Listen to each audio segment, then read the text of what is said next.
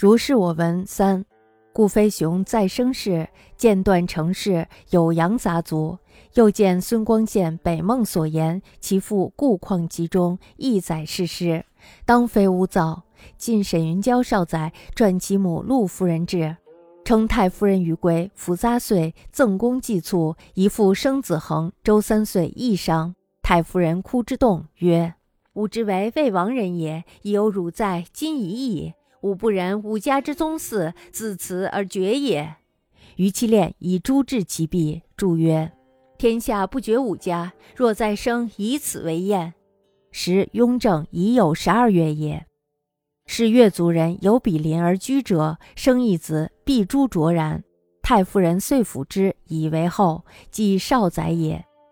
于官礼部尚书时，与少宰同事。少宰位于口述游详，盖世事书中言望者原有，其图张皇罪服，诱人施舍，诈伪者尤多。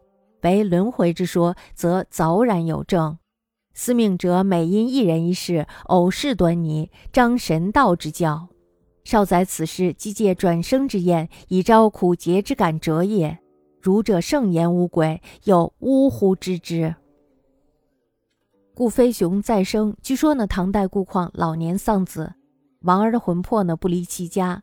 顾况呢这时候悲伤不已，于是呢就作诗说：“老人丧其子，日暮泣成雪。”老人年七十，不做多时别。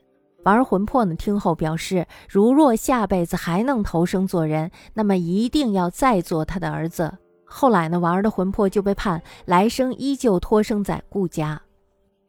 顾飞熊再生的故事见于阴城市《酉阳杂祖》，又见于孙光宪的《北梦所言》。他的父亲朱况的文集中呢，也载录了该事，应该不是编造的。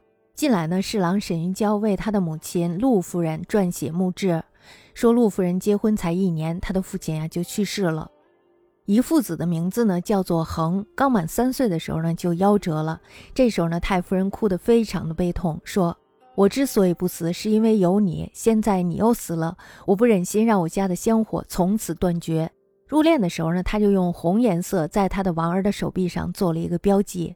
然后祷告说：“老天不绝我家的香烟，你转生以后呢，就可以以此为验证。”当时呢是雍正己酉年十二月，当月呢紧邻居住的同族人生了一个孩子，手臂上呢清楚的带着陆夫人做的记号，陆夫人呢就收养了这个婴儿，嗣了沈家的后。这个当年的婴儿呢就是侍郎沈云娇。我做礼部尚书的时候呢，与沈云娇是同事。他亲口对我讲述了这件事儿，而且呢还讲的特别的详细。佛家的书籍中呢，怪诞虚妄的事情本来就是有的。和尚们的夸大祸福报应之说，诱人不失钱财，欺诈作假呢就更多了。只有转世轮回这一说法有确凿的证据。命运之神呢常借一人一事，偶尔显示一点踪迹，来彰显神道教化。沈侍郎这件事儿呢，就是借转生来验证的。来显示苦守贞洁的妇女对神灵的感化。儒生们极力主张无鬼论，又怎么能够懂得其中的道理呢？